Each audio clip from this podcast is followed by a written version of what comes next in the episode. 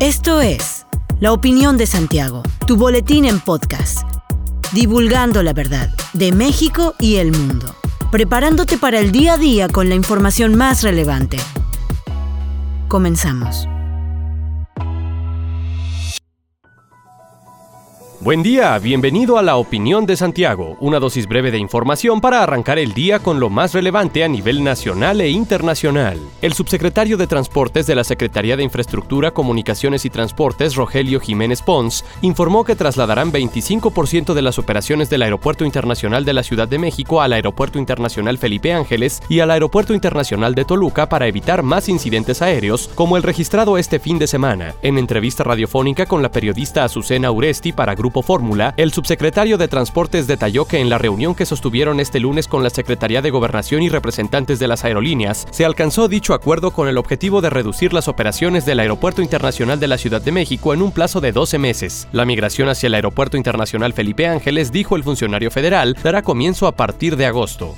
El presidente Joe Biden aceleró el envío de armamento a Ucrania con base en una ley dictada en la Segunda Guerra Mundial para ayudar a los aliados de Estados Unidos a derrotar a la Alemania nazi. Firmó la orden en la Casa Blanca e indicó que su país apoya a los ucranianos en la defensa de su territorio y su democracia ante la brutal guerra de Putin. La norma firmada por Biden que facilita el flujo de equipo militar está basada en un programa de la Segunda Guerra Mundial para ayudar a Europa a resistir a Hitler, dijo la Casa Blanca, admitiendo los miles de millones de dólares gastados por Estados Unidos. Biden dijo que ceder a la agresión es aún más costoso. La firma del presidente Biden se da el día después de que se celebra la victoria aliada en Europa en 1945, que marcó la derrota de la Alemania de Hitler. Además, Estados Unidos suspenderá por un año los aranceles al acero procedente de Ucrania para tratar de ayudar a esta industria ante los duros ataques de las fuerzas rusas, informó esta misma jornada el Departamento de Comercio.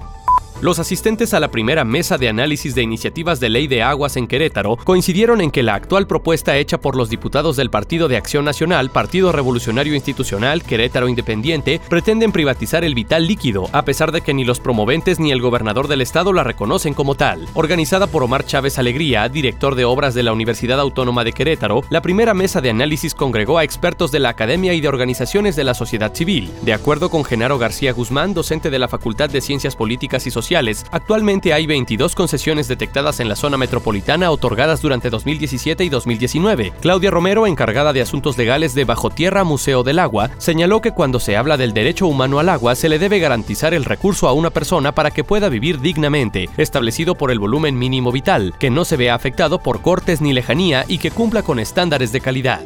El presidente de la Coparmex en Querétaro, Jorge Camacho Ortega, estimó que durante este mes de mayo más de 100.000 trabajadores en Querétaro podrían recibir utilidades. Sin embargo, entre el 65 y el 70% de las empresas no generaron ganancias durante el ejercicio 2020-2021, por lo que no estarían obligadas a entregar esta prestación. Al respecto, el líder de la Cámara Empresarial explicó que la ley obliga a las empresas a repartir la parte promocional de las ganancias. Sin embargo, el ejercicio 2020-2021 fue el que más afectó a las empresas con motivo de la pandemia de COVID-19 Inclusive muchas de ellas tuvieron que cerrar total o parcialmente, por lo que esto repercutirá en el reparto de utilidades. El empresario recordó que en Querétaro se encuentran instaladas más de 80.000 empresas. Sin embargo, la mayoría de ellas se trata de MIPIMES, por lo que los efectos de la pandemia fueron notorios.